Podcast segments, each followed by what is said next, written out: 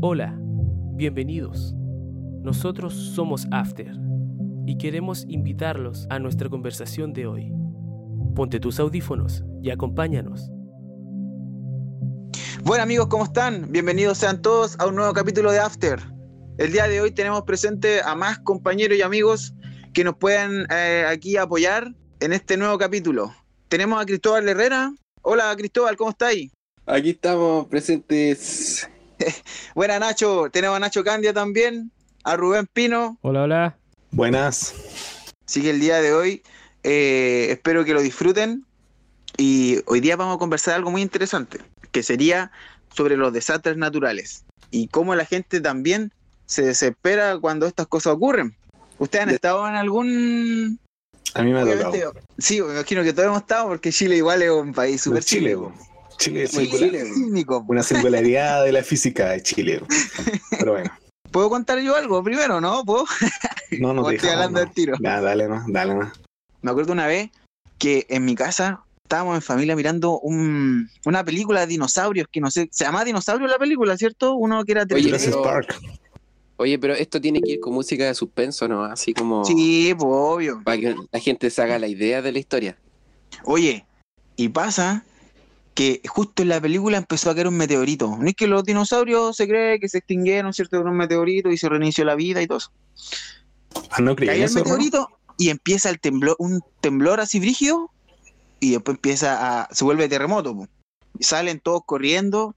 Ah, ¿Y pero espérate, pasa? espérate. Eso no pasa en la película, eso pasa en la realidad. En la realidad, pero justo ocurre el temblor cuando está cayendo el meteorito en la película, No te creo. empieza a temblar así, así, y empieza, en mi casa, en mi casa tenemos como la mm, mm, cuando hay un terremoto, siempre vamos al patio, para que no nos caigan las cosas y esas cuestiones. Para que no La se desprenda el, Claro, para que no se desprenda el techo encima de uno. Sí, la clásica, yo hago lo mismo. Y pasa que salimos todos corriendo y miré para el fondo y mi abuela se quedó orando. Ya. adentro de la casa, así, ay señor, y, gritamos, abuela, abuela, pero sale de ahí. Y abuela así, ay señor, señor. Y, legal que, en serio, que la abuela no la pudimos sacar, porque se pegó como gato así en, en el suelo, arrodillada. Y después decían, pero mami, ¿por qué no, no saliste corriendo con nosotros y todo? Pero ella tendió como a, a orar nomás, ¿ya? Y, y de repente yo me puse a meditar y dije, mi abuela está mal, porque ¿cómo, haber, cómo pudo haber no haber corrido? Pero al final ella buscó a Dios. Hizo lo correcto, Bob. Oye, igual es chistoso, yo me reí mucho cuando lo dijiste, pero puede ser, puede ser. ¿Qué es ubicado, hermano? Ah, Hiciste lo ¿A correcto. Bob. usted le ha Oh, pasado reí. algo gracioso Bob. en relación a una catástrofe así como que haya sido, no sé, llamativo? Obviamente igual las catástrofes son, pasan cosas malas igual. Oye, yo me estoy acordando de una historia parecida a la tuya, de, una, de, una- de unos familiares míos que estaban viendo para el año 2012, no, sí fue el año 2000, no me acuerdo, 2010, cu- no me acuerdo cuándo fue el terremoto. Ya, total que estaban viendo una película que era de catástrofe, pues, ¿cachai? Igual. Y fue esa noche del, del, del terremoto, del, no me acuerdo, 27 de febrero de qué año era, ¿se acuerdan? 2010. 2010 y estaban viendo una película del 2012 porque en esos años estaba recién la película del 2012 como se creía que en el 2012 el mundo se iba a acabar y todo el tema. Y justo la vieron el 26 de febrero en la noche así como que la estaban viendo ya cuando a las 3 de la mañana del 27 fue el, fue el terremoto. Así que la terminaron de ver y todo cuando estaban acostados y de repente te juro que empezó a temblar súper súper fuerte y ellos pensaban pensaban que el mundo se iba a acabar, porque justo ver la película, pues justo ese día. Así que fue de, de terror, de terror.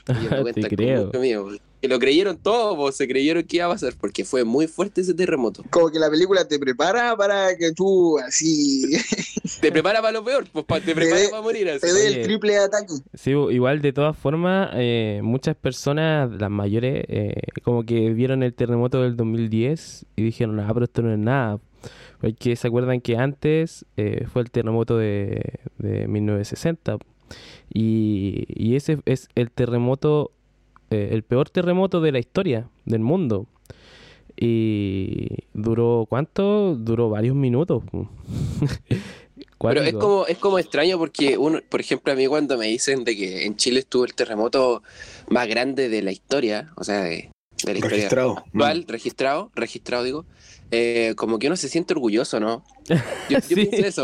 sí, Como que uno dice, oh, qué bueno, fue en Chile, como que... Porque además, Chile como que uno se siente bacán, pero nada que ver, pues sí, es de terror. sí, po. Para los que no saben, somos todos de Chile aquí. eh, los que nos estén escuchando, eh, somos todos chilenos, entonces estamos orgullosos de que el peor terremoto de la historia fue aquí en Chile. Bueno, orgulloso. de todas formas, no es algo para lo que sentirse orgulloso porque, bueno, ocurrieron muchas cosas eh, malas, ¿cierto? Eh, mucha gente murió y obviamente se desaparecieron incluso partes de ciudades completas, que hoy se pueden ver incluso debajo del agua, porque luego de eso hubo un, un maremoto. Generalmente después de los terremotos aquí en Chile hay maremotos y, y por eso es tan complicado el tema. Pero... eh, Claro, el, peor terremoto de la historia fue en 1960. Y ah, bueno, lo que yo iba es que eh, las personas mayores aquí en, en Chile eh, decían, po, el 2010 nosotros tuvimos también un terremoto el 27 de febrero. Eh, ellos decían, bueno, esto no es nada comparado a, al de 1960, ¿cierto? Que aquí en Chile, cada cuánto más o menos tenemos terremotos, cada 30 años casi, ¿o no? Por lo que yo estuve viendo una vez, era como más o menos esa cantidad, 20 años, 30, 20, 30. Sí. Pero es como que se puede calcular incluso. Como que uno estima más o menos. Pero igual es interesante el tema del maremoto. y No sé si alguno de ustedes, parece que nadie vive en una zona así como costera aquí en donde hubo el terremoto. ¿O no? ¿Me No, equivoco? bueno, yo no, yo no. Mira, eh, no, yo vivo en Arica, yo tengo la playa al lado, pero nunca se ha salido el mar. Cuando han habido como temblores o terremotos fuertes, obviamente la marea sube bastante, pero no, nunca, nunca hemos tenido un, un tsunami. Pero sí, eh, hubo un tiempo que se especuló harto que iba a haber un tsunami en Arica y la verdad yo no podía dormir. En serio que, que pensar en que va a ocurrir algo en la noche es súper es súper fuerte. Eh, como Sí. que no voy a estar tranquilo. Claro, se genera esa ansiedad, ¿cierto? Eh, esa, esa ansiedad de, de decir, oye, algo va a ocurrir, puede ser que venga en cualquier momento y yo no voy a estar preparado, ¿cierto?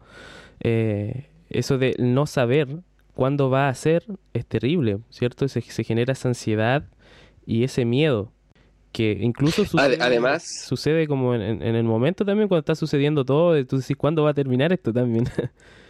Claro, es que además hay gente que, como hay constantes temblores aquí en, en nuestro país, como que han desarrollado cierto, cierto miedo, a pesar de que hay personas que es como que han desarrollado cierta costumbre, yo creo que varias personas como que le desarrollan un terror. Entonces como que se genera esa constante preocupación tal vez, no solamente de este tipo de catástrofes, sino que pueden haber tantas otras cosas, incendios, porque se acuerdan que hubo un periodo en Chile que hace muy poco que hubieron incendios súper grandes. Me acuerdo que desapareció un pueblo entero, ¿se acuerdan? Me parece que se llamaba... ¿Incendios forestales? Sí, incendios forestales, Santa Olga se Sí, llamaron, son ¿no? tremendo. Sí, Santa. Se quemó, se quemó todo, pero todo, todo, todo. Se quemó hasta la compañía de bomberos, así era, era algo terrible. Mm, Así que yo creo que Las son varias cosas. perdidas también.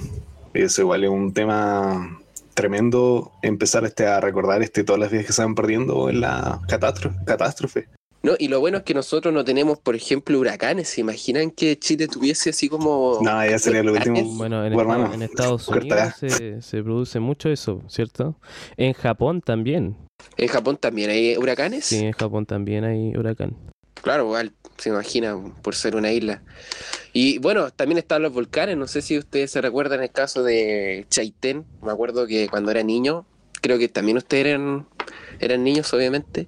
Y, pero teníamos como la mente de lo que pasaba. Y me acuerdo haber visto las noticias de, de Chaitén, donde el pueblo realmente desapareció por el tema del, del volcán.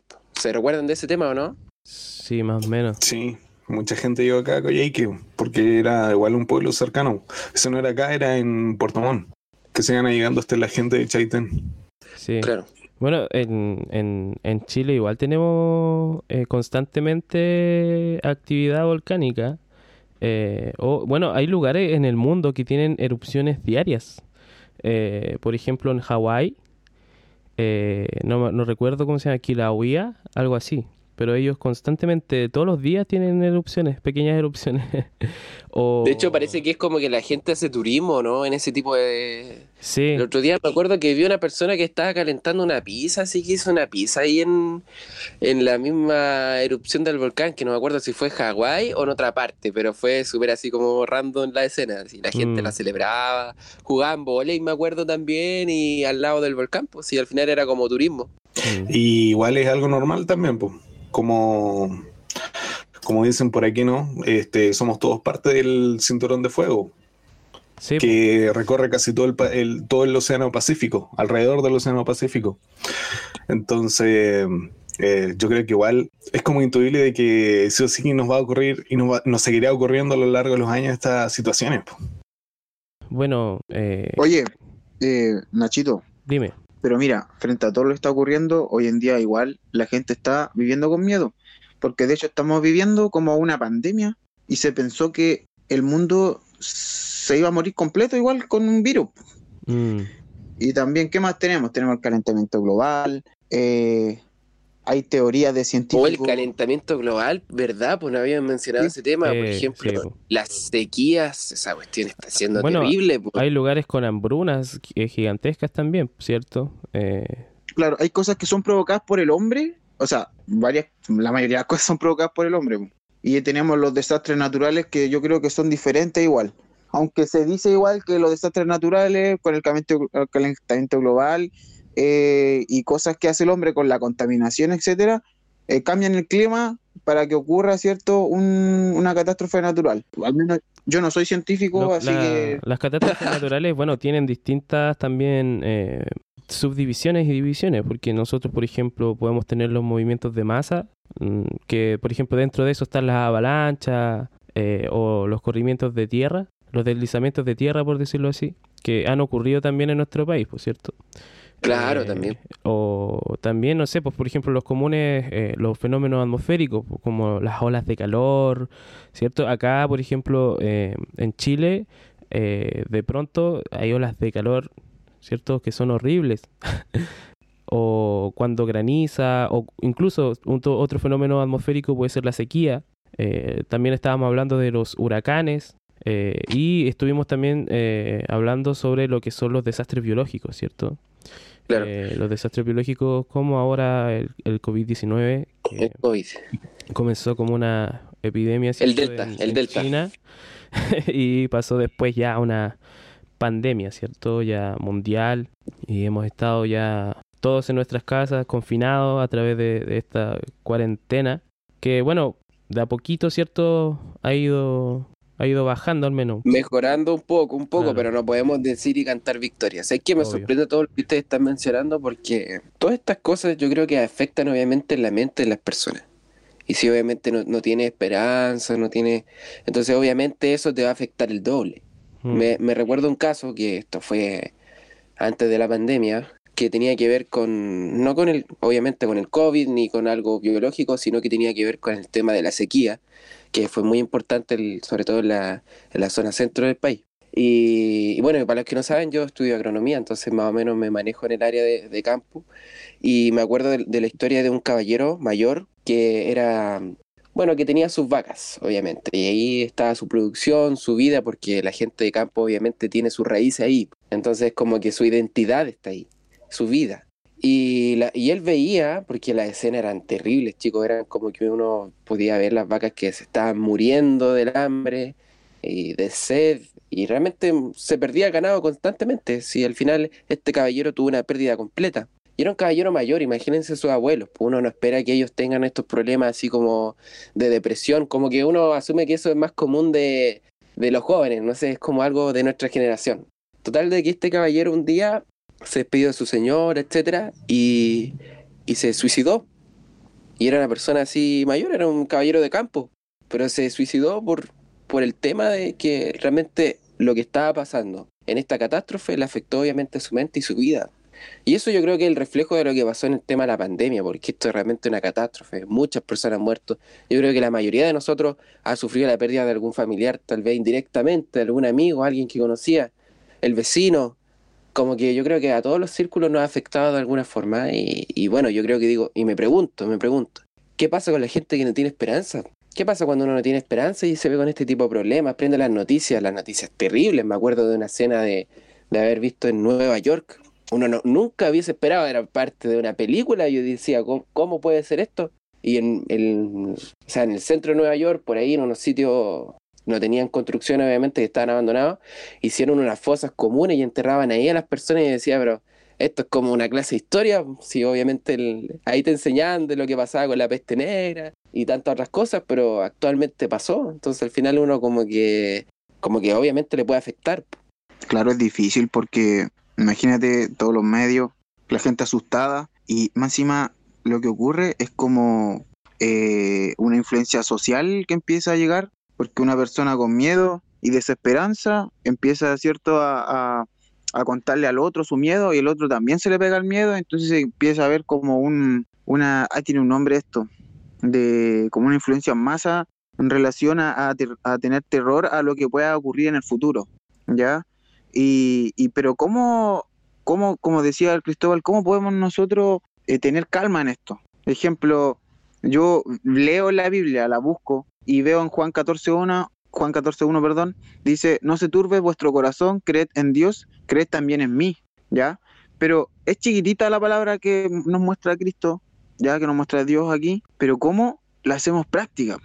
Mm. ¿Cómo la hacemos práctica? Rubén, Igual, igual hay algo que comprender también detrás de todo esto, po, porque finalmente eh, la fe cristiana no, la epistemología bíblica nos indica que hay un propósito y hay una conducción de la humanidad, de la humanidad hacia un final, el cual este irá a ver esto una transformación y un cambio total. Entonces, frente a estas eh, circunstancias, revelación que Dios nos entregó a nosotros también, eh, con, con respuesta a lo que, al versículo que tú comentaste, está también este Mateo eh, 24 del 10 al 12, uno de esos, que habla de que las cosas que vamos viviendo, el mal, la degradación de la humanidad, finalmente todo se va multiplicando, nos estamos resentiendo cada vez más, po. y ese resentimiento también está trayendo consigo eh, de que el amor este, se enfríe de cada una de las personas. El versículo 12 finaliza y el amor de muchos se enfriará. Después de todo lo ocurrido, después de que tropezamos, después de que eh, la gente se va entregando a uno u a otros, de que se van aborreciendo, de que se levantan falsos eh, profetas, que se levantan eh, gente que nos, eh, políticos que finalmente eh, empiezan a, a- a traer más desesperanza, cuando Oye, lo oye, único que queremos es paz. Es interesante, ah, dado que ahora lo mencionas, que eso uno lo leía desde chico, obviamente, bueno, con los que tuvieron la oportunidad, o tal vez lo escucharon por ahí, lo vieron tal vez en alguna película, de que se decía que las cosas como que iban a ir de mal en peor, y uno que realmente como decía, no, no sé, pero actualmente eso es súper, súper notorio en todas las áreas. Y es tremendo. ¿Sí o no? Es como que la gente está como muy, muy mala. Uno ve, cosa de ver las noticias, les digo, te- noticias terribles, porque uno nunca hubiese pensado. Mm. Entonces, Oye, final- y siendo, oye, y no solamente me le ocurre a la gente que probablemente no practica alguna fe religiosa, eh, a todos les da, por ejemplo, cada uno de nosotros, eh, no sé, podemos creer en el Señor, pero muchas veces igual hemos estado pensando en, en tener el miedo de lo que pueda pasar en el futuro, porque nos va a hacer la pandemia, Mm. qué nos va a hacer, Pero- qué va a pasar un terremoto. Eh, muchos hermanos de iglesia también preocupados. claro, están preocupados y no pueden vivir felices el, a- el ahora, el presente, porque están pensando en lo que puede pasar en, en el futuro. Se genera. Yo tengo un punto, Fabián. Yo creo que tiene que haber un equilibrio igual. Mm. Yo tengo un punto, Fabián, al respecto. Ponga.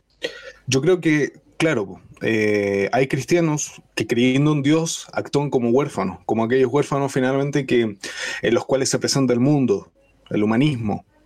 Entonces, finalmente, detrás de todo eso, eh, ocurre de que la gente quiere solucionar por sus propios medios cualquier situación y conflicto que se presente en la vida. Pues si tú te fijas, el, el creyente cristiano entiende de que estas cosas son señales para el fin. Entiende de que estas cosas no van a mejorar. No, no quiero decir, este, dejan Como de tener esperanza en un cambio. Claro, pero el humanismo siempre va a querer alcanzar eso. Claro, Ru- Rubén. Hermanos de iglesia, un punto bien pastores. Pastores, ¿no? Incluso para finalizar, Nachito, un cortito, eh, incluso ellos muchas veces han presentado este eh, eh, como esa tendencia, ¿no? A querer este favorecer el que pueden ocurrir cambios positivos.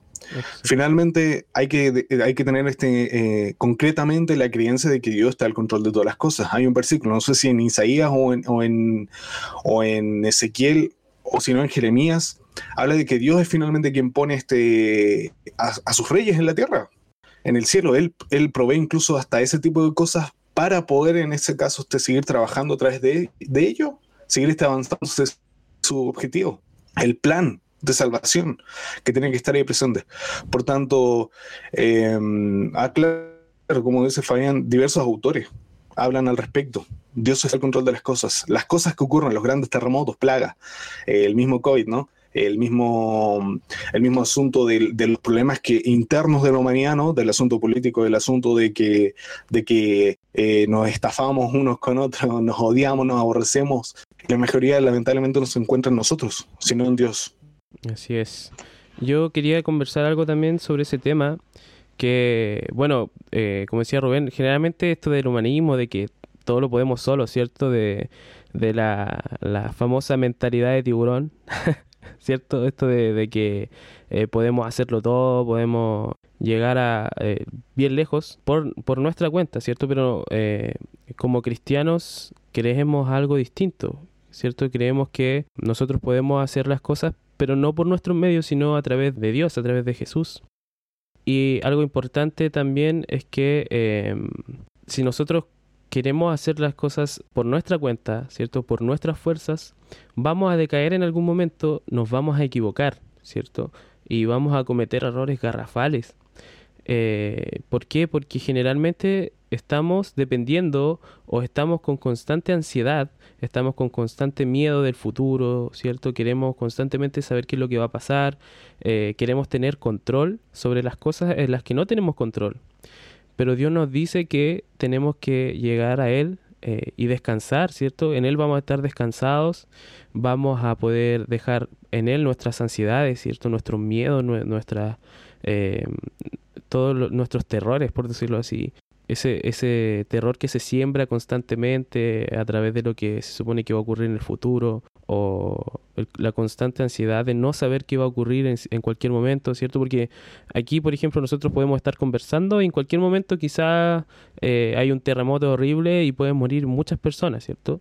Como estábamos hablando de los desastres naturales, pero eh, tenemos la confianza de que tenemos un Dios que nos cuida, nos protege, que nos da la fuerza y Él está al control de todo esto, o sea, del, universo completo. Y nuestra fe tiene que estar en eso. Mira, como para redondear ahí esa parte eh, del fin del mundo, es eh, decirle a los oyentes que el final de la Tierra no va a ser, no va a ser por una catástrofe eh, que va a destruir el mundo, sino que va a ser cuando llegue Jesucristo nomás. Mm.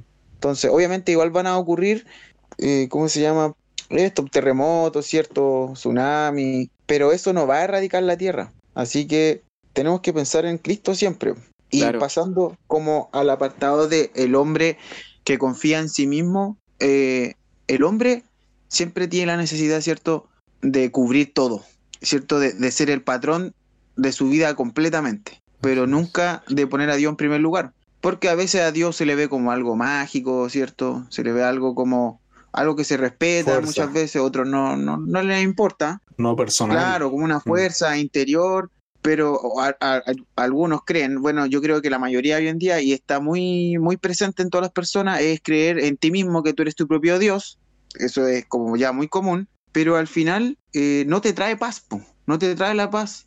Y eso de confiar en sí mismo, ¿qué lleva? Lleva a la rebeldía, ¿cierto? Lleva a, hacer lo contrario a, lo que Dios quiere para ti.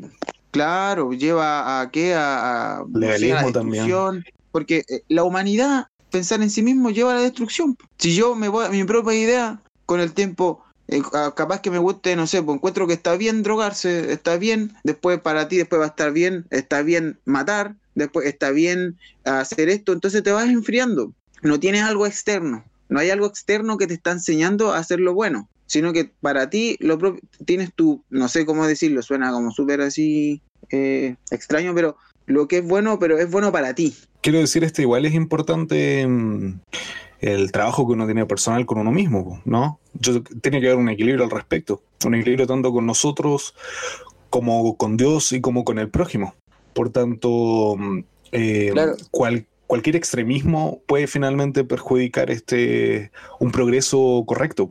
Chicos, es que yo creo que entiendo lo, que, lo que están mencionando ustedes dos, pero yo creo que el problema, tal vez eso es lo que pensaba Fabián, es que el pensar de la filosofía de que todo está bien, eso es lo que realmente está sucediendo ahora en, entre medio de tanta catástrofe, etcétera. Todo está bien. Lo que tú quieras hacer está bien.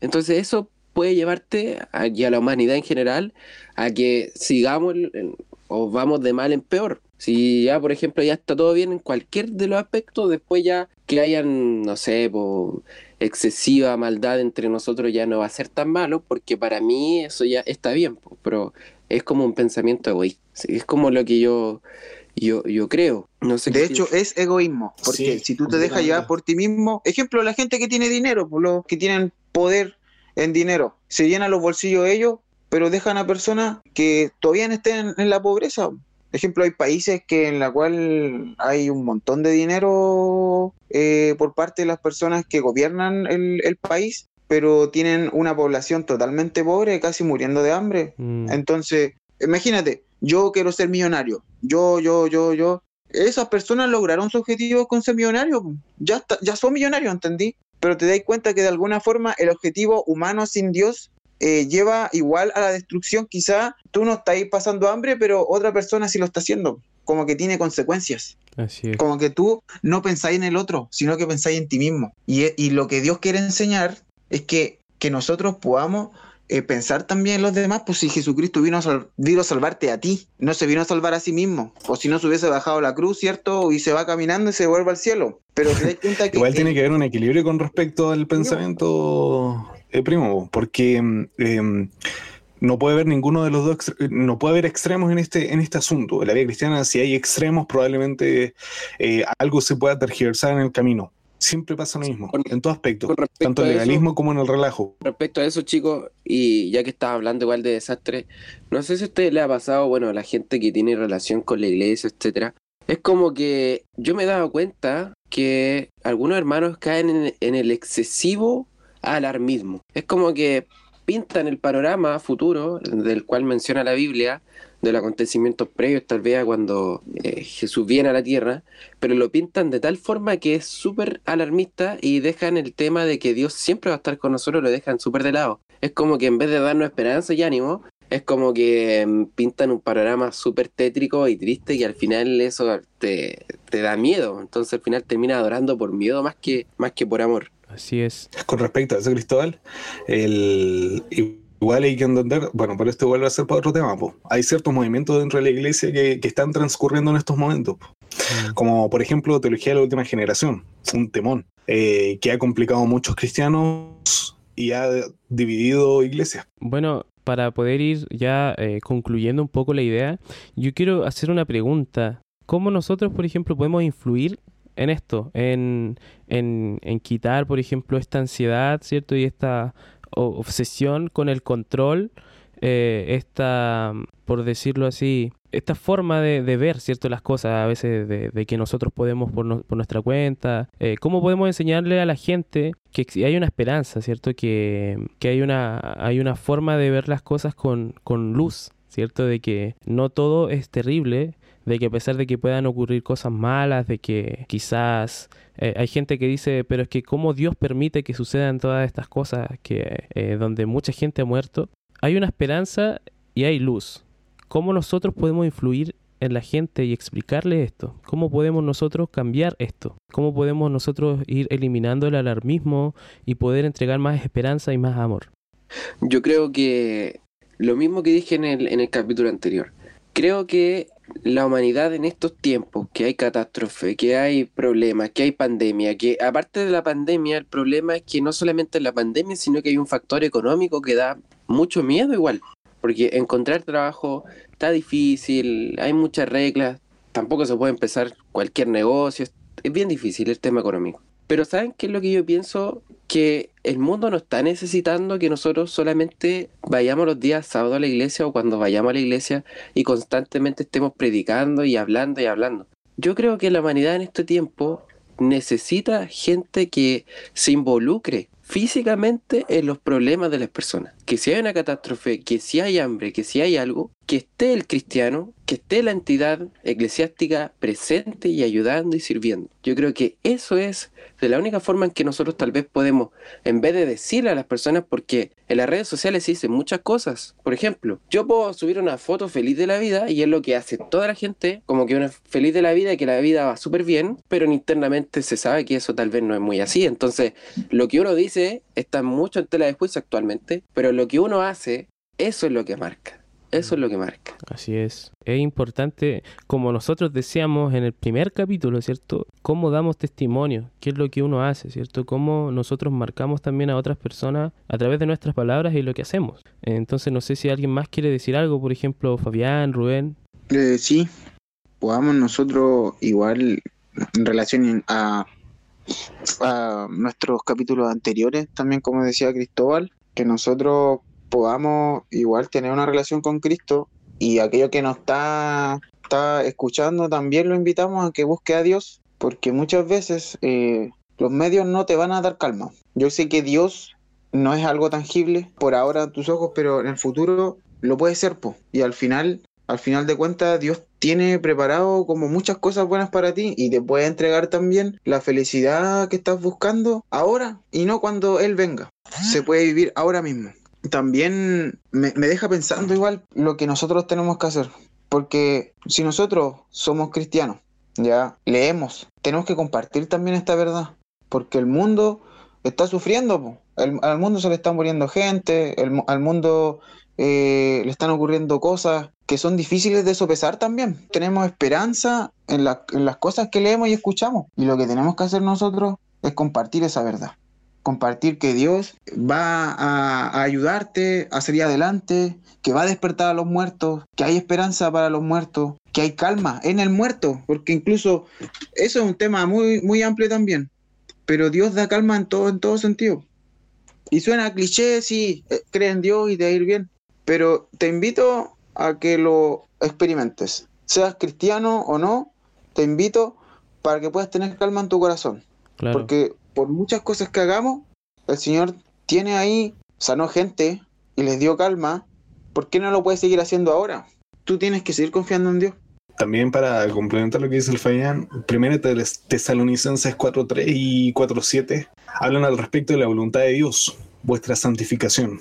El día a día del cristiano, el día a día de todos nosotros, queridos compañeros, amigos, es por supuesto vivir una vida intencionada. Esto trae con consigo hábitos y hábitos que son fundamentales en el día a día, como es la oración, el estudio de la Biblia y por supuesto la testificación, el compartir esto. Vivan una vida intencionada, queridos amigos, en el nombre de Jesús. Vívanla y van a ser mucho.